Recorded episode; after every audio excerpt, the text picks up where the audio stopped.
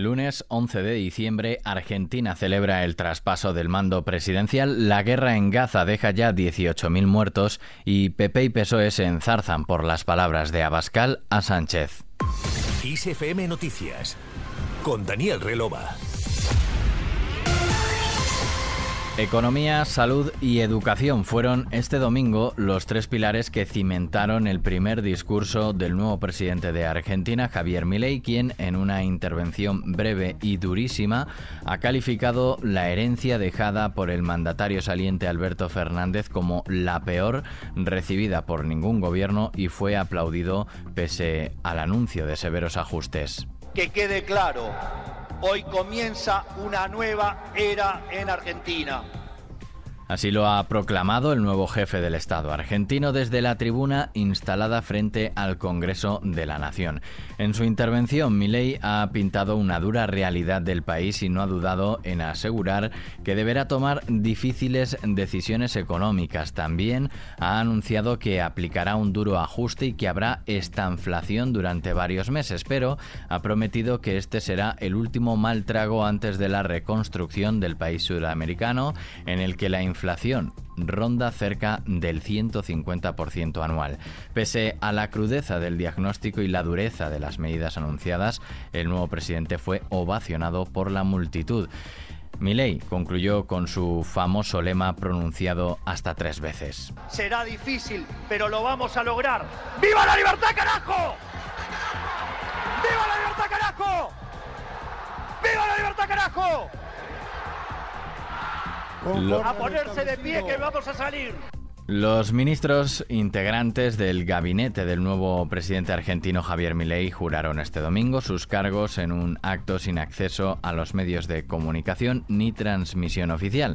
La toma de posesión de los nuevos integrantes del Ejecutivo del ultraliberal se desarrolló en el Salón Blanco de la Casa Rosada, la sede del gobierno, sin que ni la prensa ni la ciudadanía tuviera acceso al acto a través de la señal oficial de televisión. Una foto difundida en redes sociales con Milei en el centro sentado y rodeado por su reducido gabinete, muestra a los nueve ministros que juraron este domingo.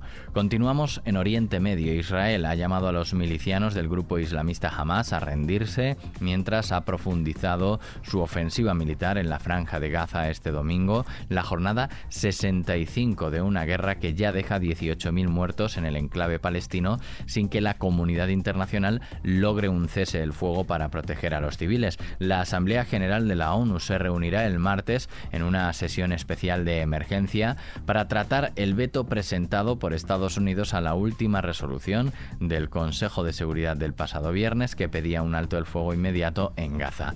El veto estadounidense, pese a no ser el primero que utiliza casi siempre para apoyar a Israel, ha suscitado en esta ocasión numerosas críticas procedentes del mundo musulmán, pero también de Rusia, China y países africanos y asiáticos.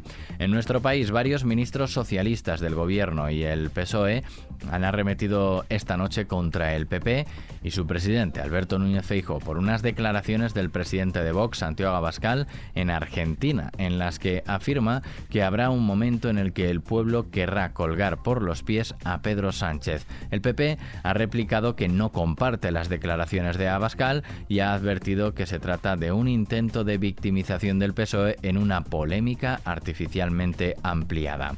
La situación sobre el cercanías de Madrid también enfrenta a ambos partidos.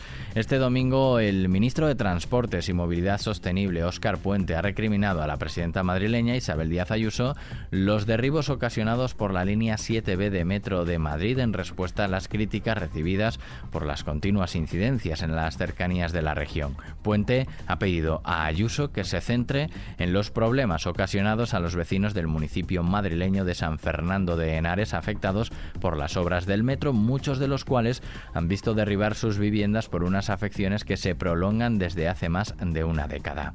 Y en las carreteras, concluida ya la operación especial de tráfico para el puente más largo del año, el de la Constitución y la Inmaculada Concepción, el balance de siniestralidad en las carreteras es de 14 fallecidos en accidente. A lo largo de este domingo, la vuelta de los conductores que han disfrutado del puente ha provocado retenciones en numerosos puntos de la red viaria a las que han contribuido también la niebla y los accidentes. Y la DGT ya mira a la Navidad. La Dirección General de Tráfico pone en marcha este lunes y hasta el próximo domingo una nueva campaña de control y concienciación sobre el riesgo del consumo de alcohol y drogas en la conducción, precisamente en vísperas de las fiestas navideñas. Seguimos con el tiempo. El extremo noroeste peninsular sigue este lunes bajo la influencia de un flujo atlántico húmedo que deja cielos nubosos o cubiertos y precipitaciones en el oeste de Galicia que no se descartan en zonas adyacentes del oeste de Asturias y del noroeste de Castilla y León. En el resto del área cantábrica se esperan intervalos nubosos y en el resto de la península y en Baleares predominará una situación anticiclónica sin precipitaciones. Las temperaturas aumentan en gran parte del tercio sur peninsular, sistema ibérico y Ampurdán y descienden en medianías de Canarias y en las islas orientales manteniéndose sin grandes cambios en el resto. Además, intervalos de viento fuerte en litorales del norte de Galicia, del oeste de Asturias y en las cumbres de la Cantábrica. Con el tiempo terminamos este podcast de XFM Noticias con Antonio Alfonso Hernández en la realización y Daniel Relova quien te habla en la producción. La música y la información actualizada continúan en XFM. Feliz semana.